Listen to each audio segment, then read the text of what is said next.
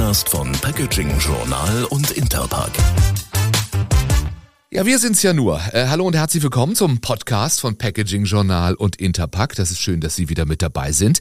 Hier kommen ja die Menschen aus der Branche zu Wort, die steuern, die regeln, die bewegen, anstoßen, organisieren, vorangehen und vor allen Dingen natürlich verpacken. Und das Wunderbare ist, auf ihn trifft das doch alles irgendwie zu. Er ist CEO eines der ganz großen Unternehmen unserer Branche, das inzwischen ja eine ganze Gruppe ist, seit 60 Jahren, mehr als 60 Jahren, einer der führenden Hersteller Hersteller von Verpackungsmaschinen.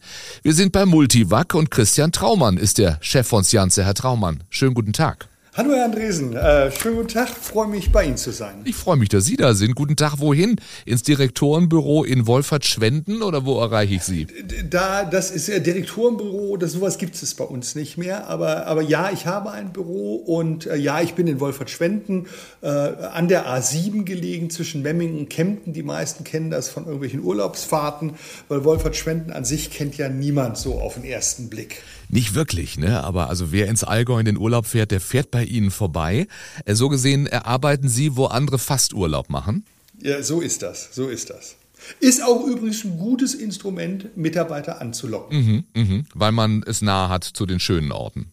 Man hat es nahe zu den schönen Orten. Man hat eine Stunde nach München, eine Stunde nach Stuttgart, 30 äh, Minuten nach Ulm ähm, und es ist noch bezahlbar. Äh, das ist, sind sicherlich viele gute Argumente ähm, für diesen Standort. Und Sie sind schon der große Player da, ne, in diesem kleinen Ort. Ich war noch nie bei Ihnen, was natürlich überhaupt nicht zu verzeihen ist, Herr Traumann. Aber äh, ein Blick auf Google Maps reicht ja heutzutage. Es gibt die Bäckerei Fähndrich, den Dorfladen Wolfert-Schwenden, Harrys Gästehaus und vor allen Dingen Multivac. Multivac und nicht äh, außer Acht lassende Firma Pesta, auch ein Verpackungsunternehmen, allerdings in einem ganz anderen Bereich, ähm, äh, kleiner als wir, aber die sitzen auch in Wolfert-Schwenden. Also Wolfert-Schwenden scheint der Magnet für Verpackungsmaschinen zu sein. Was hat Sie dorthin gebracht vor jetzt ein bisschen mehr als 20 Jahren? Ja, ja, also eigentlich bin ich zur Multivac gekommen wie, wie die Jungfrau zum Kind. Ich bin angesprochen worden von einem Headhunter, ob ich nicht Interesse ähm, hätte, ähm, äh, dort als CFO anzufangen. Äh, kaufmännisch war das natürlich schon immer reizvoll, die Multivac, weil es der Multivac immer gut ging und man viel Gestaltungsspielraum hatte. Ähm, damals war Verpackung noch relativ langweilig, sage ich mal. Das hat sich ja deutlich geändert. Ich habe also 2002 dann als Generalbevollmächtigter Richter und CFO angefangen und äh, bin dann äh, äh, 2008 ähm, äh, Geschäftsführer der Unternehmensgruppe geworden, habe die Gruppe 2020 bis 2022 in der Doppelspitze zusammen mit Herrn äh, Spix geführt. Der ist dann ausgeschieden und ich bin seit 1. Januar 2023 CEO der Gruppe äh, und habe drei geschäftsführende Direktoren, Kollegen, die an mich berichten, die sich um die einzelnen Gebiete dann kümmern. Aber wenn Sie da als CFO hingeworben wurden ins schöne Wolfert-Schwenden, dann kommen Sie von den Zahlen eben nicht aus der Verpackung. Äh, Sie sagen, Verpackung war langweilig damals, langweiliger als Zahlen? Ähm, ja, das war so ein bisschen äh, so neudeutsch unsexy eigentlich, Verpackung. Ähm, und und äh, inzwischen haben natürlich äh, viele, viele äh, Teilnehmer, ähm, Stakeholder äh, gesehen, dass das eine tolle Industrie ist. Erstmal, weil wir einen, großen Beitrag leisten können äh, zu vielen Themen, die diese Welt bewegt. Ähm, aber eben auch, wenn man jetzt rein von der wirtschaftlichen Seite sich das anguckt, einfach ein sehr kontinuierlich solides Wachstum ist. Ähm, ähm, deshalb, ähm, deshalb muss ich sagen, ähm, super spannend und ich bin inzwischen ganz weit weg von den Zahlen ähm, ähm, und äh, ganz dicht an der Verpackung dran mit, viel, mit vielen Themen äh, und äh, das macht mir sehr viel Freude. Ja, finde ich, find ich spannend, wie Sie sagen, äh, dass das damals unsexy war. Unser Packaging-Journal gibt's auch ziemlich genau so lange, ja, 21 Jahre, so lange wie Sie bei Multivax sind. Und wenn ich mir die Hefte von damals angucke, stimmt, es war eher unsexy. Heute ist das anders. Es gibt viele, viele Themen zu besprechen. Viel hat sich getan. Können Sie das irgendwie festmachen, wann, um in Ihren Worten, bei Ihren Worten zu bleiben, Verpackung sexy wurde? Ja, also äh, vielleicht muss man das ein bisschen aus, aus, unterschiedlichen, aus, aus unterschiedlichen Blickwinkeln mal betrachten. Wenn man das jetzt mal rein ökonomisch betrachtet, dann ist es einfach eine Industrie, die einfach so ein sehr gleichmäßiges Wachstum abliefert, was natürlich für, für viele Investoren interessant ist. Wenn ich mir jetzt aber die Industrie an sich angucke, dann sehe ich wirklich diesen Trend, der sich dort, äh, der dort angefangen äh, hat, äh, zu Systemlösungen, zu ganzheitlichen Lösungen, äh, Linien Medienkompetenz. Man hat mehr und mehr in den Unternehmen gemerkt, dass dort ähm, Ingenieurabteilungen abgebaut worden ist. Man hat einfach, äh, man hat sich mehr darauf verlassen, dass man sozusagen alles aus einer Hand kaufen kann. Ähm, und da haben wir Gott sei Dank uns früh genug gewandelt äh, und haben, haben bieten heute Verarbeitung, Portionieren, Schneiden, ähm, Qualitätssicherung, ähm, aber auch Verpacken bis End of Line an. Und äh, das ist natürlich, das ist natürlich das Thema. Das Thema Digitalisierung ist, ist in aller Munde, ist aber auch inzwischen jetzt nichts mehr, wie Sie so beim Auto einen zweiten Außenspiegel bestellen, so wollen Sie ein bisschen Digitalisierung kaufen, sondern Digitalisierung ist ja auch in unserem täglichen Leben überall. Das fängt beim Smartphone an oder morgens bei der Waage, die im Internet hängt und einen ermahnt, äh, äh, mal brav zu sein. Ähm, das, äh, das ist ähm, einfach so ein Thema, was jetzt natürlich super, super spannend ist, ist das ganze Thema ähm, Artificial Intelligence, wo wir wo wir viel machen. Äh, darum bauen wir eine ganze Menge Services auf. Äh, und, äh, und natürlich haben wir auch die Kunden, die viel mehr nach Nachhaltigkeit fragen. Das heißt, wir haben auch einen Druck von der Seite.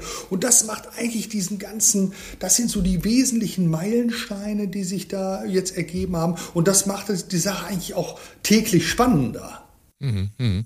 Ja, ein paar Dinge davon werden wir uns noch äh, rauspicken nachher. Da ist ja schon schon ganz viel dabei und in der Tat, äh, es ist äh, sehr viel umfangreicher geworden, eben auch für den Maschinenbauer. Ein Blick hinter die Kulissen äh, in unserer Branche ist ja immer auch so ein Blick in spannende Unternehmensgeschichten, Unternehmergeschichten auch. Kann man sagen, Multivac war sowas wie ja das Google oder das Apple der Verpackungsmaschinen, weil es in der Garage angefangen hat? ja, ja, ja gut. Ich glaube, da sind wir nicht die Einzigen. Es gibt ganz viele tolle äh, deutsche Unternehmen, vor allen Dingen deut viele deutsche Familienunternehmen, die, die wirklich sehr, sehr klein angefangen haben. Ja, wir haben tatsächlich in der Garage äh, des, äh, des Vaters unseres Gründers begonnen, der Landmaschinenhändler war. Äh, und äh, dort hat der Herr Hagenmüller sozusagen in seiner Freizeit Verpackungsmaschinen äh, gebaut und hat im Prinzip sehr, sehr früh erkannt, dass dieses ganze Thema Verpackung Geschwindigkeit aufnehmen wird, weil er in Amerika war, sich Supermärkte angeguckt hat, als es hier noch nicht so richtig Supermärkte gab. Er ist, er ist sehr, sehr früh nach, nach mit, glaube ich, vier Zwischenstopps nach Japan geflogen und hat sich dort Märkte angeguckt. Deshalb heißt unsere Firma auch nur noch mit Zusatz Sepp Hagenmüller, weil er nämlich sofort erkannt hat, dass niemand außer im Allgäu Sepp Hagenmüller aussprechen kann und hat gesagt, äh, da suche ich mir noch einen Namen dazu, den auch wirklich jeder aussprechen kann. Und das sind viele so ganz visionäre Dinge, ähm, die, die unsere Gründer, das sind äh, drei Herren gewesen, die dieses Unternehmen hier gegründet haben, äh, die unsere Gründer ähm, damals gemacht haben. Der Herr Vetter äh, im, im Bereich der Technik äh, und der Herr Brenne dann im, im Bereich des kaufmännischen und operativen. Ähm, und ja, und äh, als ich 2002 gekommen bin, da waren wir eine Perle, äh, eine richtige Maschinenbauperle, äh, allerdings ohne jegliche Internationalisierung. Äh, und die haben wir dann damals vorbei, vorangetragen. Wir hatten damals, glaube ich, sieben Tochtergesellschaften. Heute sind, sind es über 80 Vertriebsgesellschaften, 14 zusätzliche Produktionsgesellschaften. Ähm, das sind natürlich äh, so diese ganzen Themen. Wir haben viel akquiriert, die, unter anderem die TVI, eine Slicer-Sparte aufgebaut, vor vier Jahren eine Bäckerei-Maschinenfirma gekauft, eine Etikettierfirma gekauft. Ähm, ähm, das alles eigentlich immer mit dem Blick eine perfekt abgestimmte Linie für den, für den Kunden äh, zu haben, ein, ein Maximum an Produktivität zu erzeugen. Ähm, und ja, äh, gelebte Kundennähe ist so ein bisschen das, was, was da das Credo ist. Ähm, da geht es darum, einfach an den Märkten dran zu sein, weil jeder Markt eben auch ein bisschen anders ist. Und äh, das, glaube ich, ist, äh, was viele, was viele mittelständische deutsche Unternehmen äh, noch nicht so richtig ähm, äh, verinnerlicht haben, dass eben ein Südamerikaner was anderes braucht als ein, als ein, ähm, als ein Osteuropäer oder ein Asiate. Und äh, da versuchen wir uns optimal darauf einzustellen. Und das ist eine stabile Partnerschaft zu Kunden äh, für uns ganz wichtig und vor allen Dingen jetzt in der Covid-Zeit natürlich ähm, diese, ähm, diese Kundennähe, ähm, dass wir überall Servicetechniker haben, über 1000 Servicetechniker auf der Payroll, auf der eigenen. Das hat uns im, im Lebensmittelbereich, aber auch bei der Medizintechnik, wo wir ja auch Katheter oder diese, diese Swaps, mit denen man diese, die, die Covid-Tests da aus der Nase geholt hat, äh, äh, dieses ganze Thema hat uns da wirklich weitergebracht. Na, haben Sie schon mitgenommen auf die Reise von damals nach heute, zu dem, wie es, heute ist. Los ging's in Böhen, vier Kilometer entfernt, glaube ich, von Ihrem jetzigen Standort.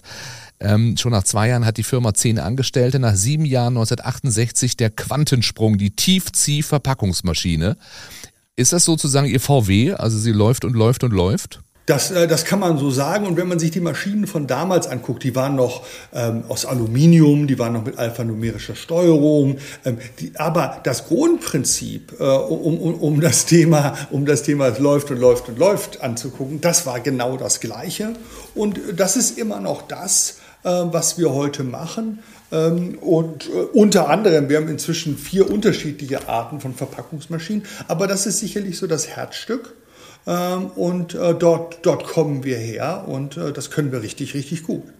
Es war dem Gründer Sepp Hagenmüller nicht vergönnt, verfolgen zu können, was aus seinen Ideen ja dann noch geworden ist, was inzwischen draus geworden ist. Er starb, glaube ich, 1971. Richtig, äh, in einem Verkehrsunfall ja, auf dem Weg, einen Kunden abzuholen ähm, ist, er, ist er bei Glatteis gegen den Brückenpfeiler gerutscht und, äh, und ist in dem Auto verstorben. Das war natürlich ein, ein harter Schlag für dieses Unternehmen, weil dieses Unternehmen war Sepp Hagenmüller.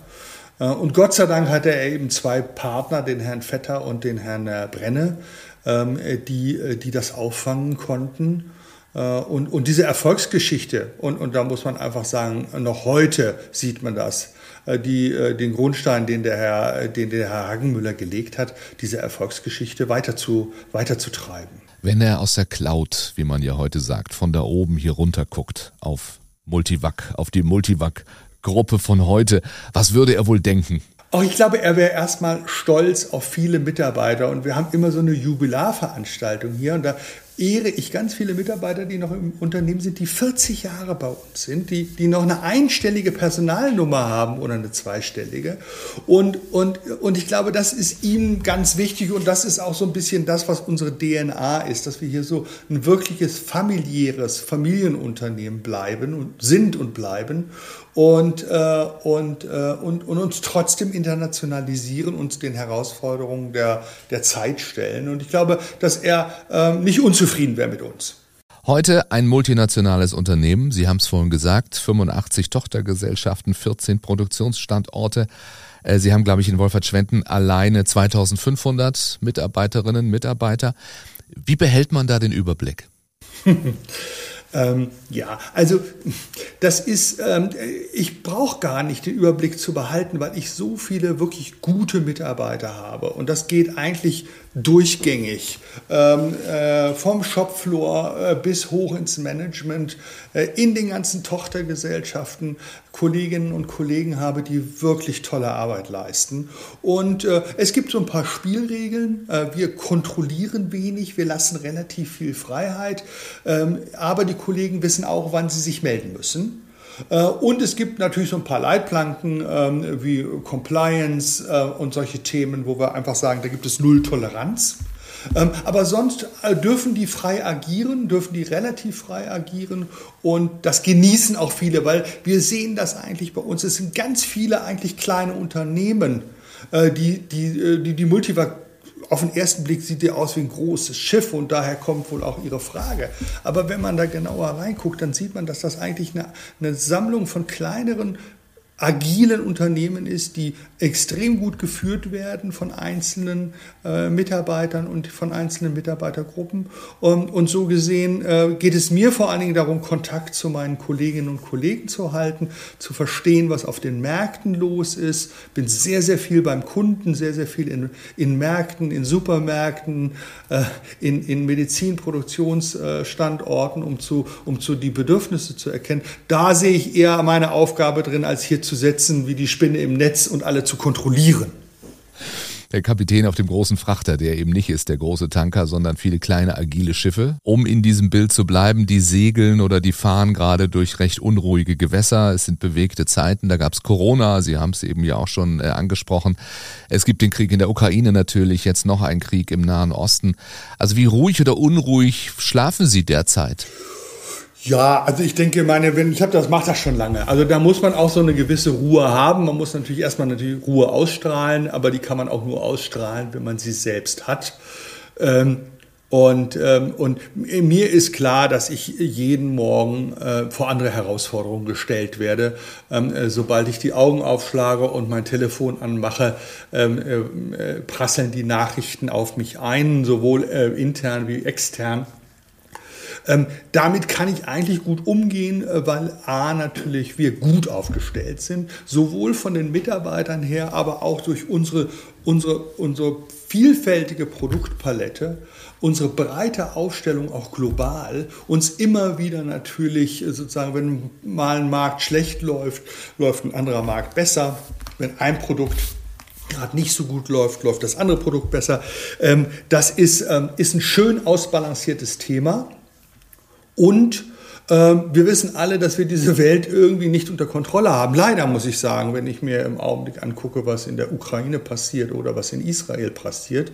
Äh, und man muss einfach auch vielleicht mit einer Portion Unsicherheit leben lernen. Es ist wahrscheinlich gut, dass Sie, dass Sie so breit aufgestellt sind. 165 Länder ähm, bei einer Exportquote von 90 Prozent. Also Sie haben äh, Russland natürlich angesprochen, die Ukraine, Israel, das werden ja auch alles Länder sein, in denen Sie sicher äh, Geschäfte gemacht haben oder machen. China ist ein anderes großes Thema natürlich. Die Abhängigkeit vom chinesischen Markt muss geringer werden, hören wir aus der Politik. Also wie realistisch... Ja, risking ja, Decoupling, äh, die Schlagworte. Eben, ja, ja, wie realistisch ist das und, und wie, wie, wie geht man damit um bei eben einer Exportquote von 90 Prozent? Gut, also meine, das ist eben auch so, dass wir dadurch, dass wir so viele Länder haben, haben wir jetzt kein Land, wo wir ein echtes Klumpenrisiko haben. Ähm, äh, aber, und, und da sprechen Sie genau das Richtige an, und da bin ich gespannt, was auch die Politik machen wird, weil dieses Thema ähm, äh, De-Risking, äh, ich habe äh, die Tage mit, mit, unter, mit Lieferanten gesprochen, ähm, die sagen, es gibt überhaupt niemand anders mehr, der diese Großstoffe, diese Grundstoffe erzeugt, außer China. Ähm, das heißt, da kann ich noch so viel über, über Second Source reden. Am Ende kommt dann trotzdem der Grundstoff aus China. Das heißt, wir sind gut beraten, nicht mit dem Zeigefinger äh, einem Außenminister zu erklären, was er zu tun und was er zu lassen hat, sondern wir sind gut beraten, Beziehungen mit allen Ländern zu führen und äh, natürlich gewisse Grundsätze zu haben, aber auch, auch zu wissen, dass wir, wir unsere, unser, unser Wertemodell und unsere, ähm, unsere gesellschaftliche Ordnung nicht exportieren können. Also wenn, wenn, wir jetzt, also wenn wir jetzt politisch gucken, dann sind das sicherlich für uns Herausforderungen. Ich glaube, als CEO sind Sie mehr und mehr auch jemand, der auf Politik achten muss weil einfach diese Welt sich in, in, in so einem fluiden Zustand befindet. Aber dann haben wir natürlich noch, noch diese ganzen anderen Themen, ähm, äh, das, Thema, das Thema Nachhaltigkeit, äh, äh, das Thema Umwelt, Ressourcenschonung, ähm, Kunststoff, was ein großes Thema ist, wo viel drüber, ge, äh, viel drüber geredet wird. Ähm, da versuchen wir eben mit technischen Neuentwicklungen weniger Wasser, weniger Energie, weniger Druckluft zu verbrauchen. Wir versuchen ähm, äh, den Kunden der optimale Lösung zu bieten, äh, dass er auch ressourceneffizient arbeiten kann. Ähm, und, äh, und wir versuchen dem, dem Kunden ein Anker zu sein, ähm, der, der einfach weiß, er kann sich auf uns verlassen. Wir sind weltweit vor Ort, wir haben weltweit Ersatzteile. Wir kümmern, sich, wir kümmern uns um ihn. Sie haben den Kunststoff angesprochen. Was ist wichtiger, Materialeinsparung oder Recyclingfähigkeit? Ach so, ich sehe das gar nicht in Konkurrenz. Ähm, also ich glaube, grundsätzlich muss man einfach sagen, Kunststoff ist was Gutes. Kunststoff hat sicherlich diese Welt besser gemacht und wenn ich mir nur überlege, äh, den Zugang zu sauberem Wasser wäre ohne Kunststoff nicht möglich gewesen. Ähm, wir müssen aber Kunststoff natürlich vernünftig einsetzen ähm, äh, und zwar dort, wo er wirklich einen Mehrwert bringt, nämlich Barriereeigenschaften erzeugt, Dinge haltbar macht, Spritzen schützt vor Kontamination oder ähnlichem. Ähm, und dann zusätzlich und, und das ist das, wo, ich, äh, wo wir wirklich für kämpfen. Äh, wir brauchen einfach diesen Closed Loop. Wir brauchen eine Kreislaufwirtschaft. Ähm, äh, und, und da sind äh, wir gefragt, da sind die Kunststoffhersteller gefragt, da ist aber die Politik vor allen Dingen gefragt. Ich bin der festen Überzeugung, dass wir ein Pfandsystem brauchen. Ähm, äh, und es ist technisch möglich. Ähm, es ist technisch möglich, die Themen wieder einzusammeln. Es ist technisch möglich, die Dinge zu recyceln. Wir arbeiten zum Beispiel mit dem R-Cycle zusammen. Das ist eine Initiative, um Kunststoffe zu kennzeichnen, damit sie dann nachher leichter recycelt werden können. Äh, der VDMA, mit dem wir, mit dem wir sehr intensiv zusammenarbeiten, der unsere Interessen vertritt. Also ich sehe da überhaupt keine Konkurrenz äh, sondern ich glaube, dass wir beides machen müssen. Wir müssen Kunststoff sehr überlegt einsetzen, äh, nicht als äh, Diebstahlschutz, nicht als um Dinge zu stabilisieren, sondern wirklich um die originären guten Eigenschaften des Kunststoffs zu haben. Und wir müssen anerkennen, dass Kunststoff mehr als ein Leben hat. Hm. Da wird die Bedeutung unterschätzt, ne? das muss man, muss man schon sagen. Wenn Sie ein Pfandsystem ansprechen, ähm, wie soll das funktionieren? Wir, wir, wir sammeln, weiß ich nicht, die Gurkenverpackungen und bringen sie zum Supermarkt? Ja, ich meine, das geht ja bei Flaschen auch. Ähm, äh, bei Kunststoffflaschen. Also äh, ich glaube, wir haben eine Recyclingquote von deutlich über 90 Prozent bei, äh, bei PET-Flaschen. Ähm, äh, warum soll das nicht funktionieren? Die Automaten stehen da schon.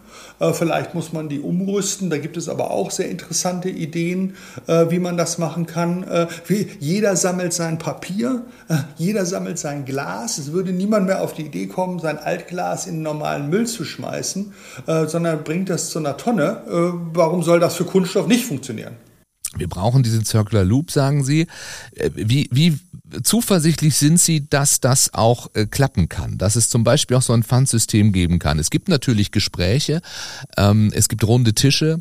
Ähm, wie, wie sehr sind wirklich alle Beteiligten in diesem Loop im Gespräch? Oder ist es nicht doch so, dass es vielleicht immer nur ein, zwei, drei Bereiche sind und vier, fünf, sechs fehlt einfach noch? Ja, ich, ich, ich glaube, dass wir, also ich, ich, die, die Kunststofferzeuger und wir als Kunststoffverarbeiter, und das sind nicht nur wir alleine, sondern viele andere Kunststoffverarbeiter auch. Wir sind relativ gut und eng im Gespräch. Wir haben gute Verbände, ob das äh, K, dieser Kunststoffverband ist, oder ob das, ob das der VDMA ist, der das moderiert äh, der politische Wille und, und da ist es auch so ein bisschen Ideologie. Äh, einfach zu sagen, wir wollen keinen Kunststoff mehr, ähm, ist, ähm, ist, ist, einfach, ist einfach utopisch.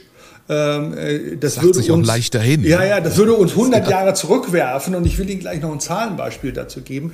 Ähm, also, aber jetzt, um erstmal Ihre erste Frage zu beantworten. Es ist, ähm, ich glaube, es fehlt im Augenblick am politischen Willen, dort was zu machen, äh, weil die Lösung, die hat die Industrie. Ob das Maschinen sind, die, die, die diese, die, diese, diese, äh, die Kunststoffe zurücknehmen, ob das mechanisches oder chemisches Recycling ist chemisches Recycling. Ich weiß, ist in der Kritik, weil es im Augenblick noch sehr energieaufwendig ist. Ähm, aber auch das wird sich ändern, äh, je, je, je, mehr, je mehr wir diese Anlagen füllen können. Und, und da geht, macht, die, macht die Wissenschaft, äh, macht die Forschung Riesenfortschritte.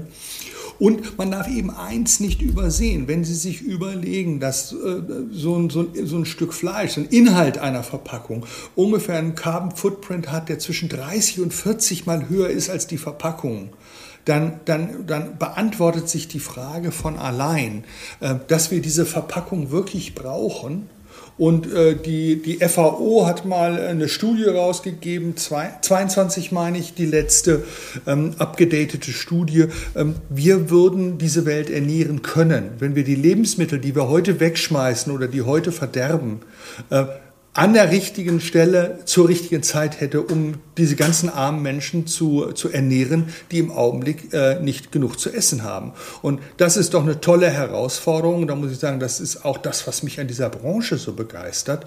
Wir, wir können wirklich einen gigantischen Beitrag leiden, leisten, auch zum Weltfrieden ähm, leisten, indem wir, in, indem wir dort voranschreiten. Also da braucht es auch mehr Aufklärung beim Verbraucher wahrscheinlich. Es braucht ähm, politischen Willen. Das ist äh, sind wir mal, sind wir mal zuversichtlich, das ist alles zu schaffen. Äh, andere große Herausforderungen, wenn wir bei Herausforderungen sind, der Fachkräftemangel. Sie haben es auch schon angesprochen. Ähm, da hilft Ihnen Ihre Lage an der A7 nicht weit vom Allgäu. Äh, aber, aber reicht das wirklich? Ja, natürlich, äh, natürlich äh, äh nicht, nicht singulär. Also wir haben das gemerkt, nach der Covid-Krise ähm, hatten wir eine relativ hohe Fluktuation hier im Unternehmen, das ganz ungewöhnlich für uns eigentlich, äh, weil wir natürlich auch dadurch, dass wir nicht mehr zusammen waren, sozusagen unsere Stärken hier nicht mehr ausspielen konnten, wie äh, eine große Gemeinschaft zu sein und tolle Kantinen hier zu betreiben und, und, und. Ähm, das hat sich beruhigt, die, die Fluktuation ist wieder deutlich zurückgegangen. Ähm, wir haben uns aber besonnen auf das ganze Thema Ausbildung und zwar nicht nur diese klassische duale Ausbildung von jungen Leuten, sondern auch Weiterbildung zum Meister, Technikerschulen, duale Studien. Wir machen ganz viel so Praktikas für, für Kinder aus Schulen, äh, um die sozusagen jetzt nicht nur äh, für IT-Berufe zu begeistern, sondern auch für vielleicht Berufe auf dem Shopfloor. Und was wir, was wir, äh, was ganz nett ist, ähm, die, die Kinder sind eigentlich so begeistert davon, dass sie sagen, boah, das ist ja also am Computer, das ist ja wir spielen und so, das kennen die von zu Hause. Und dann gehen die 14 Tage später runter und spielen diese Software auf eine Maschine oder sie nehmen diesen Plan und es wird was draus gebaut und dann können die unten in der Werkshalle sozusagen das Thema anfassen. Ähm, äh, also auch so, auch so die, die Leute richtig anzusprechen, ist, glaube ich, ein Thema. Dann natürlich Vergütungskonzepte, äh, Arbeitszeitmodelle. Äh, wir sehen das mehr und mehr. Ähm, da gibt es ja viel äh, immer wieder komische Äußerungen von Menschen, die sagen, Homeoffice ist schlecht und äh, solche Leute brauchen wir nicht und, und Teilzeit. Äh, das ist natürlich vollkommener Quatsch alles. Äh, weil die Menschen haben gewisse Bedürfnisse, die sind anders als die, als ich mein Berufsleben begonnen habe. Ich bin jetzt 60. Ähm, aber es ist eben so und, und wir kriegen das gut gestemmt und wir bieten ganz viele Möglichkeiten an und deshalb ist dieses Thema Fachkräftemangel bei uns nicht ganz so virulent. Plus durch unsere Fertigungsstandorte haben wir immer wieder Chancen, das so ein bisschen auszugleichen. Dann helfen uns spanische Kollegen oder wir helfen Kollegen in Würzburg und so weiter und so fort. Das heißt, wir gleichen auch so Ressourcenknappheit innerhalb des Konzerns ganz gut aus. Also eine Herausforderung für Sie, die Sie ja offenbar äh, sehr gut meistern. Ähm, auf der anderen Seite kann ich mir vorstellen, ist ja das Thema Fachkräftemangel dann wieder für äh, Multivac als Maschinenhersteller, als Anbieter von Automatisierungslösungen äh, gerade etwas, was das Geschäft auch ankurbeln kann, oder? Ja, unbedingt. Also wenn Sie heute eine Linie anbieten. Äh, vor ein paar Jahren wurde nach, nach einem ROI gefragt, also wann sich so eine Linie bezahlt macht. Heute wird nur noch gefragt, wie viele Mitarbeiter kann ich da einsparen? Beziehungsweise es geht gar nicht um Einsparen, sondern die haben die gar nicht. Das heißt, für uns ist es ein ganz großer Treiber der Automatisierung. Automatisierung ist sicherlich das, wo, womit wir auch am stärksten wachsen werden in den nächsten Jahren. Ähm, weil, ähm, weil einfach äh, alle das gleiche Problem haben. Und wir verkaufen sogar Automatisierung nach Indien. Dort vielleicht eher ein anderes Thema, da geht es dann eher um Hygiene und solche Sachen. Aber Automatisierung an sich ist längst angekommen bei, den, äh, bei unseren Kunden. Und inwieweit kann künstliche Intelligenz helfen? Sie haben es vorhin kurz äh, erwähnt. Also wo, wo kann KI äh, im, in der Verpackungsmaschine ja, helfen und, und, und zukünftig eingesetzt sein und werden? Also bei ganz vielen Themen. Und wir setzen heute schon ähm, ähm, äh, KI-Tools ein. Ähm, da geht es im Prinzip darum, dass Maschinen so ein bisschen selbst lernen und sich selbst immer wieder justieren äh, und an die Gegebenheiten anpassen. Sei es, dass sich das Produkt leicht verändert, sei es, dass sich das Verpackungsmaterial leicht verändert, die Maschine das erkennt und dann sozusagen aus seinem Wissen heraus eine Rückmeldung an vorgelagerte Prozessschritte gibt und sagt, äh, mach mal ein bisschen heißer, mach mal ein bisschen mehr Druck drauf, mach mal äh, weniger Restsauerstoff, was auch immer. Also da sehen wir ganz, ganz viele Themen, die im Prinzip auch mit dem zu tun hat, was wir eben besprochen haben, nämlich das Thema Fachkräfte. Ähm, es sind immer weniger Menschen, die sich richtig äh, gut auskennen mit Verpackung. Ähm, und äh, deshalb wird es immer wichtiger, auch dass diese Maschinen einen Teil ähm, äh, der Funktion übernehmen und einfach auch sozusagen sich selbst regulieren. Und das geht über ganze Linien hinweg. Und es geht auch darum, natürlich effizient zu sein. Effizient ist das, das Schlagwort. Es geht darum, dass wir da keine Leerpackung verschwenden, äh, dass wir Energie sparen, wenn die Maschinen im Leerlauf laufen. Und da überall ähm, hat KI bereits Einzug gefunden. Das ist längst Realität. Und deswegen ist eben ein Unternehmen wie Ihres auch längst nicht mehr nur in Anführungszeichen Maschinenbauer, sondern ein genau genommen doch Technologiekonzern fast schon. Genau. Ja, auf jeden Fall. Ich, ich wehre mich immer so ein bisschen dagegen, weil viele, viele Unternehmen ja jetzt so, so irgendwie so hip und smart werden wollen und dann jetzt dann äh, irgendwie nur noch Software verkaufen. Also wir sind, wir werden immer ein Maschinenbauer bleiben, soweit ich das beeinflussen kann. Äh, wir werden ein Maschinenbauer bleiben, aber, und wie Sie das richtige Wort ist, genau das Richtige, wir werden mehr und mehr weg von einem Maschinenbauer hin zu einem Technologieanbieter, zu einem Systemanbieter im Bereich Lebensmittel verarbeiten verpacken, kontrollieren ähm, äh, und, äh, und lagern. Das sind so, das sind so die Themen, äh, die kommen und vielleicht kommen da ja noch das eine oder andere Unternehmen dazu in die Multivac-Unternehmensgruppe äh, und wir werden an dieser Wertschöpfungskette dann weiter, weiter arbeiten. Also stehen Akquisitionen an.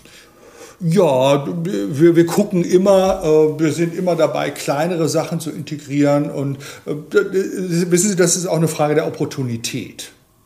Sagen Sie Bescheid, wenn es soweit ist. Wir freuen uns über jede Nachricht. Ja, aber dann schließt sich doch der Kreis oder zu dem Garagenvergleich Google Apple. Also jetzt mit nach mehr als 60 Jahren ist es so eine Art Google Apple dann auch da. Nach 60 ja, es ist nach wie vor ein ganz tolles Maschinenbauunternehmen und das ist das, was ich persönlich und das sehe ich auch immer wieder an Besuch, den ich hier durch die Werkshallen führe oder junge Leute, die bei uns beginnen.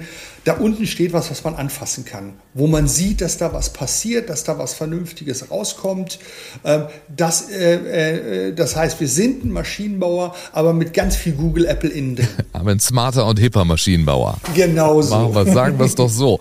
Sie sind jetzt CEO seit dem 1. Januar 2023 dieses Jahres. Das Jahr neigt sich dem Ende, sind 60 geworden in diesem Jahr. Herzlichen Glückwunsch nochmal. Was äh, bleibt von diesem ersten Jahr als CEO? Was waren Ihre Höhepunkte in diesem Jahr? Ja, also äh, es war ein schwieriges Jahr grundsätzlich, muss man sagen, äh, für, für, für uns alle. Ich meine, wir, wir sehen ja die Wachstumsraten, ähm, wir sehen die wirtschaftliche Entwicklung auf dieser Welt. Ähm, was aber das Tolle an diesen schwierigen Zeiten ist, dass man wirklich zusammenwächst, dass man wirklich, äh, dass auch natürlich Probleme zutage kommen, die man lösen kann. Ähm, und und dieser Zusammenhalt hier, dass wirklich gemeinsam erfolgreich sein wollen. Äh, das hat mir ähm, unglaublich gut gefallen hier, dass eine unglaubliche Dynamik in unserem Unternehmen ist, dieses Unternehmen wirklich besser zu machen jeden Tag. Äh, das macht Freude. Und das hört man Ihnen an, Herr Traumann. Das ist schön, ja. Das, äh, äh, die Leute lachen immer so über mich, weil ich seit 23 Jahren hier Führung im Unternehmen mache und immer noch total begeistert bin. Äh, und äh, das ist auch wirklich, kommt, kommt, kommt ja, von innen. Weil man eben auch was anfassen kann. Das gehört halt dazu. Ja. Vielleicht ist es auch ein bisschen südamerikanisches Blut, das in Ihnen ist. Ich habe gelesen, Sie sind in Santiago de Chile geboren. Jawohl, ja, das kann auch sein, dass es so ein bisschen daran liegt und, äh, und man muss auch eben begeisterungsfähig bleiben, egal was man macht und, äh, und, äh, und äh, ähm, äh, das habe ich mir erhalten äh, und das, deshalb komme ich auch jeden Morgen gern zur Arbeit. Das ist schön. Behalten Sie sich das. Christian Traumann, danke für das Gespräch. Ja, ich habe zu danken. Das war Packaging People, der Podcast von Packaging Journal und Interpack. Wenn Sie keine Folge verpassen wollen, abonnieren Sie diesen Podcast bei Apple, Google, Spotify oder Amazon Music. Oder besuchen Sie uns auf packagingjournal.de slash podcast.